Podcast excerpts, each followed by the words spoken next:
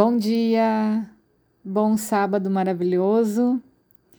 E a gente está chegando no 91 áudio. E eu estou há algum tempo estudando um livro chamado Uma Visão Ayurvédica da Mente. Ele é um pouco complexo, é do escritor do Dr. David Fraley. E eu vou colocar uma foto dele aqui para vocês, para quem quiser também estudar ele. Eu gosto dele, estudei ele várias vezes, volte e meia eu pego e tento ler de novo, tento uh, adaptar o que está sendo vivido no momento, né? Porque ele fala especificamente da mente e como que o Ayurveda então trabalha a parte de psicologia, né, ayurvédica. Então, o Ayurveda trabalha com a parte de pediatria, uh, doenças físicas, psicologia, alimentação. Então, tem várias áreas que o Ayurveda atua. Uma delas é a psicologia. E é uma área que eu gosto muito, apesar de ser bem complexa. Então, algumas coisas que eu já fui uh, entendendo, assim, separando para a gente comentar. Eu falei já sobre os gunas da mente, que é sattva, rajas e tamas, né?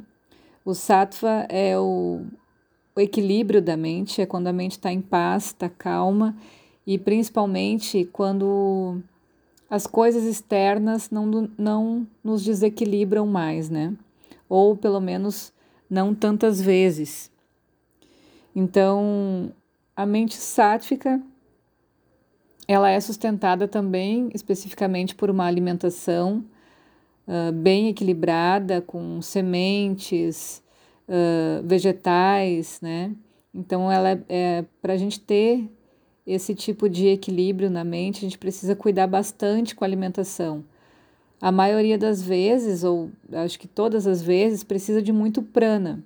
Então, quando a gente vai se alimentar, precisa ter uma grande quantidade de prana nesse alimento, né? Principalmente na água e ter bastante calma para para as coisas do dia a dia, refletir bastante, deixar vários espaços vazios entre uma atividade e outra para não acelerar a mente, né?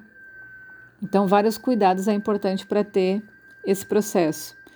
Rajas é quando a mente está super movimentada, que é o que a gente vê a maioria das pessoas aí no dia a dia, na correria, né? Principalmente agora de final de ano. Então, Dezembro é meio rajásico, assim, porque todo mundo corre de um lado para o outro. E muitas vezes, apesar de ser Natal, são extremamente agressivos, né? Que é uma característica de rajas também. E a outra qualidade, o outro guna, é tamas, que é aquela mente mais embotada, mais letárgica, nostálgica. Então, também tem uh, pensamentos ruins, assim, né? A gente fala o lado escuro da força, assim, que sempre está negativo, né? Também todos esses movimentos aí do, do Rajas e do Tamas estão diretamente ligados à alimentação. Então, um tipo de alimentação mais estimulante e carne também, principalmente, ela estimula mais a mente rajásica. Um tipo de alimentação sem prana, de embutidos e coisas industrializadas, traz a mente para um estado tamásico, né? Mas também a gente pode identificar a mente ou o que acontece lá dentro com os cinco elementos: terra, fogo, água, ar e éter. Por consequência, a gente acaba uh, se referindo a alguns procedimentos mentais, assim como os doshas, pita, vata e kapha.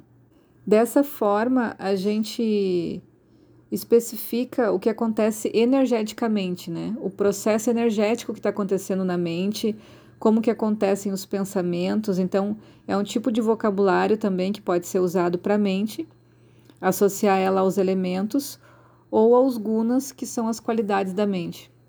E o Ayurveda, ele é um estudo antigo, todo mundo sabe, há mais de 5 mil anos da Índia, né?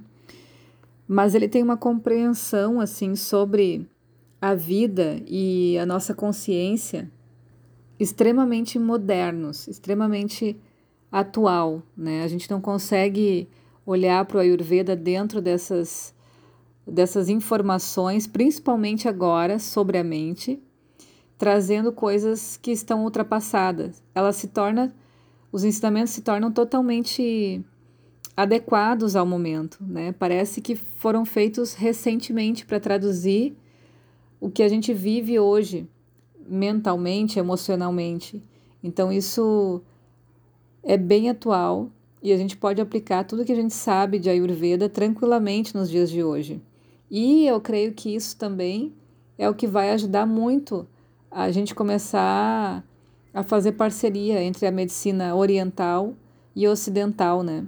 Eu vejo a Ayurveda como uma ponte entre essas, esses dois lados da medicina, porque quando a gente aprender a se cuidar, obviamente a gente vai usar com muito mais sabedoria o que a medicina ocidental nos apresenta, porque a gente vai começar a enxergar o nosso corpo como um todo, né? envolvendo o lado espiritual, o lado mental. Então, isso é a maturidade do espírito, isso é a nossa consciência se elevando, né? Saber usar uh, essas medicinas mais antigas como um direcionamento de uma forma correta de se viver e quando precisar, então, de algum medicamento mais forte, alguma ação mais, mais uh, forte, mais direcionada para alguma doença específica, aí sim a gente usa também a medicina ocidental, que é o que está ao nosso alcance aqui, né? Mas cabe a gente não usar por qualquer coisa, não banalizar, tomar qualquer tipo de remédio, não se cuidar e aí esperar que o médico conserte a nossa saúde. Então, isso são pensamentos bem ultrapassados, né? Que a gente tem que ir desapegando. Por exemplo, a gente sabe que a mente é um reflexo do corpo. E esse corpo expressa informações a essa mente através dos sentidos, como a gente falou algumas vezes também. Então, o que tiver contido ali na mente e vice-versa, né, é captado através desse corpo físico da leitura dos sentidos. E o Ayurveda vê isso, né? Uh, a ligação inteira da mente, do corpo, da alma tudo isso de uma forma integrada. Então não tem como separar as coisas. Não tem como a gente falar da mente ou falar do corpo físico sem chegar até a mente, né? Tem uma frase que diz que os médicos ayurvédicos não precisam ser chamados de psicólogos. A psicologia já faz parte da sua prática comum, que considera a doença física e mental, porque a gente não consegue desassociar. Ah, vamos tratar da sua dieta vamos tratar da sua rotina. Não, hoje vamos tratar da sua mente. A gente é obrigado a fazer isso o tempo todo, porque é o que o Ayurveda nos ensina, que não tem como dar um passo com uma perna só. A gente precisa de, um, de uma outra perna, de um outro movimento para conseguir caminhar e andar para frente. E também que essa essa alma ela se expressa através desse corpo-mente. Então, quando a gente não consegue captar o que tem ali de informação da alma, é porque esses sentidos uh, não estão captando, não estão. Esses sentidos, sentidos mais ocultos, né? Não estão fazendo a transmissão correta do que a alma espera realizar para esse corpo e para essa mente.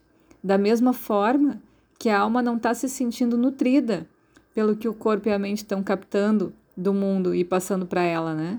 Então, é quando acontece aquelas angústias assim, que a pessoa faz várias coisas, mas ainda não encontrou o que ela quer fazer, porque não está em sintonia realmente com essa alma, né?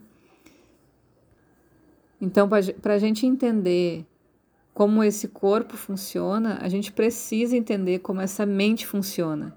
E principalmente precisa conhecer da onde vem esse corpo-mente, que é através de uma alma, é aparelho de uma alma. E o que, que essa alma quer comunicar? Então, essa é a sacada principal que a gente faz nos atendimentos. Certo? Então, aproveito para lembrar a todos que dia 16 de dezembro, numa segunda-feira, um dia que ninguém tem desculpa de festinha de não sei aonde, que é final de ano, que não sei o quê.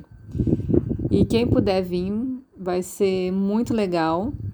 A minha ideia é juntar o pessoal aí do grupo. Claro que se alguém quiser trazer o convidado é muito bem-vindo, mas que a gente possa se olhar, ver quem está onde, em que processo que está. Eu acho que vai ser bem legal a gente uh, se conhecer e contar um pouquinho da nossa caminhada no grupo, assim. Acho que vai ser fortalecedor para todos nós, certo? Aproveitem bem o sábado maravilhoso e um beijão.